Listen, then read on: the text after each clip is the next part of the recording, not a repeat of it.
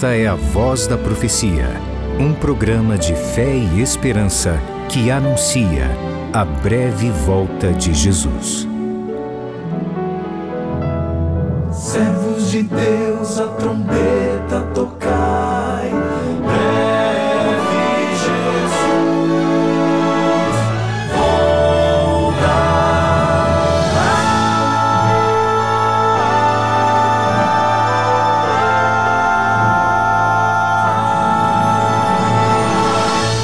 Ouça agora o pastor Gilson Brito com uma mensagem da Palavra de Deus.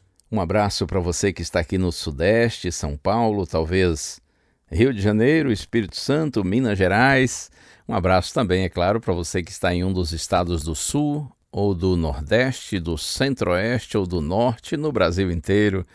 E a gente, é claro, sempre tem também o prazer de receber aqui no programa Voz da Profecia amigos queridos que nos ouvem do exterior e às vezes de países muito distantes, onde quer que você esteja agora.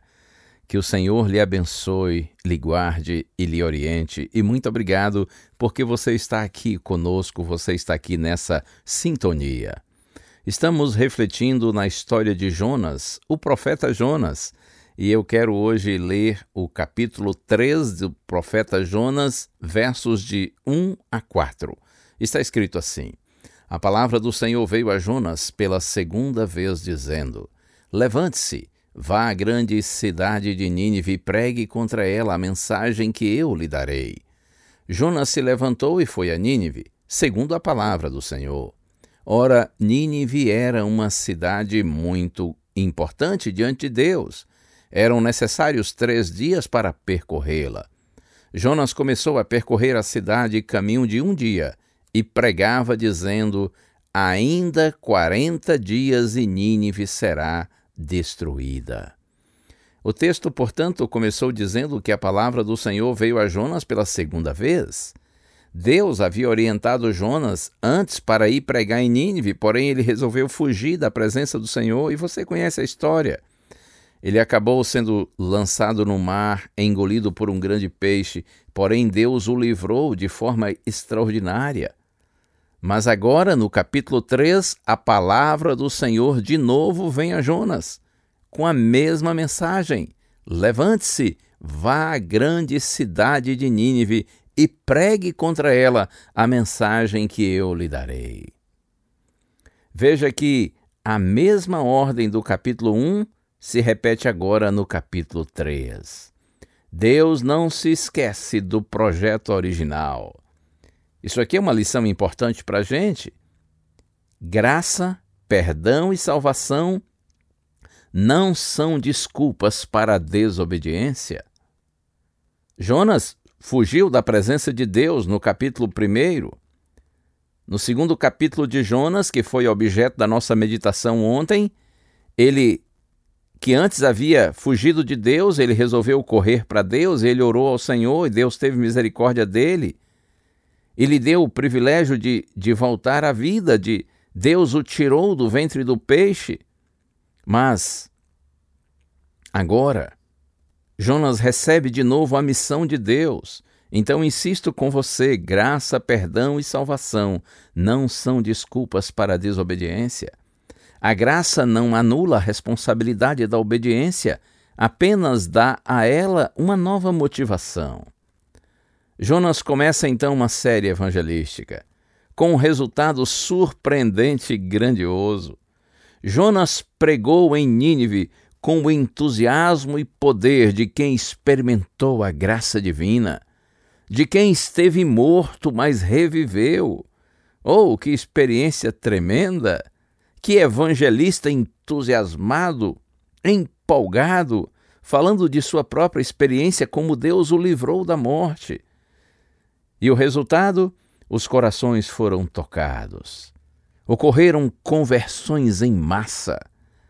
Até o rei da cidade de Nínive, dos assírios, está escrito que ele foi sensibilizado e ele decretou um jejum para todas as pessoas. Parece até engraçado, até os animais não deveriam se alimentar naqueles dias. Eu vou ler aqui Gênesis, ou melhor, Jonas, capítulo 3, versos 5 a 9, está escrito: Os ninivitas creram em Deus, proclamaram um jejum e vestiram roupa feita de pano de saco, desde o menor até o maior. Quando essa notícia chegou ao rei de Nínive, ele se levantou do seu trono, tirou as vestes reais, cobriu-se de pano de saco, sentou-se sobre cinzas e mandou proclamar e divulgar em Nínive o seguinte: por mandado do rei e dos seus nobres, ninguém, nem mesmo os animais, bois e ovelhas, pode comer coisa alguma, não lhes deem pasto, nem deixe que bebam água. Todos devem ser cobertos de pano de saco, tanto as pessoas como os animais. Então clamarão fortemente a Deus e se converterão cada um do seu mau caminho e da violência que há nas suas mãos. Tremendo, hein? Algo extraordinário. Como as pessoas foram tocadas pela pregação de Jonas, pela mensagem de Jonas. No verso 10 está escrito assim: Deus viu o que fizeram, como se converteram do seu mau caminho, e Deus mudou de ideia quanto ao mal que tinha dito que lhes faria e não o fez. Observe que os corações foram tocados, conversões aconteceram. E então Deus se arrependeu do que havia dito que faria? Não, claro que não. Acontece que o povo mudou. O povo é que se arrependeu. As circunstâncias mudaram. Então Deus decidiu que não mais destruiria a cidade de Nínive, porque o prazer de Deus não é destruir, e sim salvar. Como conversões aconteceram sinceras, verdadeiras, então houve perdão de Deus. E o povo não foi punido. Oh, louvado seja o nome do Senhor. Essa mensagem é para você, é para mim. Apesar de pecadores, quando nosso arrependimento é sincero e genuíno, o perdão de Deus também é real, é presente, é poderoso. O perdão de Deus nos livra da culpa do pecado e da condenação do pecado. Amanhã a gente continua com a história de Jonas, mas por enquanto fica essa mensagem para gente. Deus tem prazer em perdoar o pecador.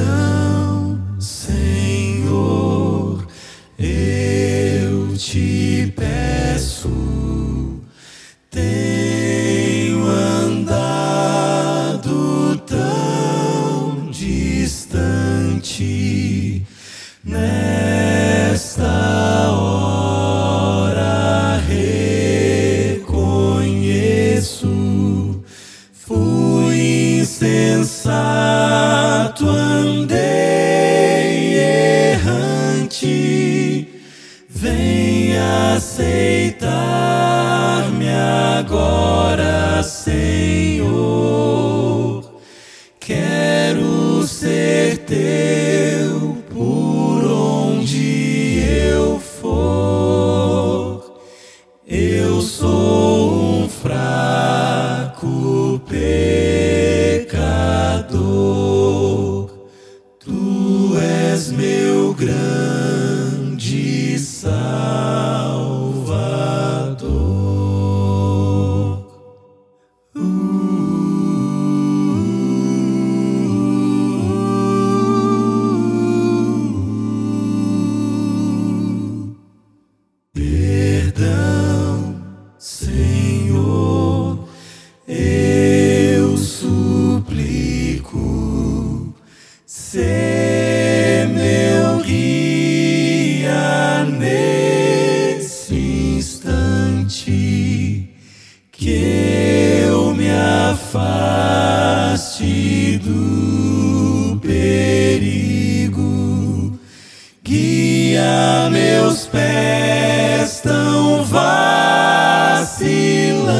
vacilantes, que tua graça e teu favor sempre me envolvam, ó meu Senhor.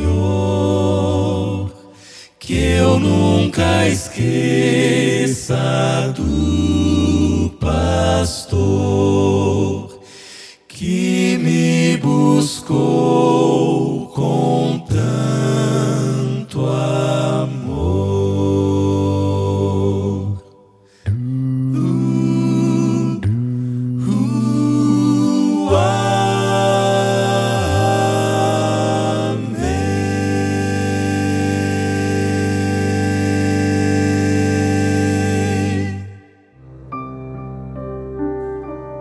Senhor, ao meditarmos na história de Jonas, aquele que fugiu do Senhor, mas depois decidiu correr para o Senhor, buscou o Senhor em oração e em seguida é usado de uma forma tão extraordinária.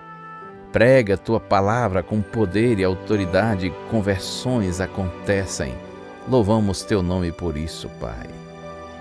Estas palavras nos trazem conforto na certeza de que, ainda que nós fujamos do Senhor, se nós decidirmos correr para o Senhor, seremos perdoados e usados para a glória de teu nome. Eu te peço, Senhor, abençoa todos que estão orando comigo agora, para que façamos como Jonas fez, que em vez de fugirmos, que nós corramos para o Senhor e que nós sejamos usados pelo Senhor para a tua glória, para a salvação das pessoas que estão ao nosso redor. Essa é a nossa prece em nome de Jesus. Amém.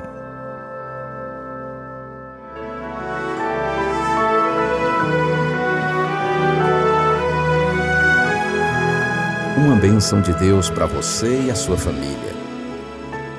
Que o Senhor te abençoe e te guarde. O Senhor faça resplandecer o seu rosto sobre ti e tenha misericórdia de ti. Que o Senhor sobre ti levante o seu rosto e te dê a paz.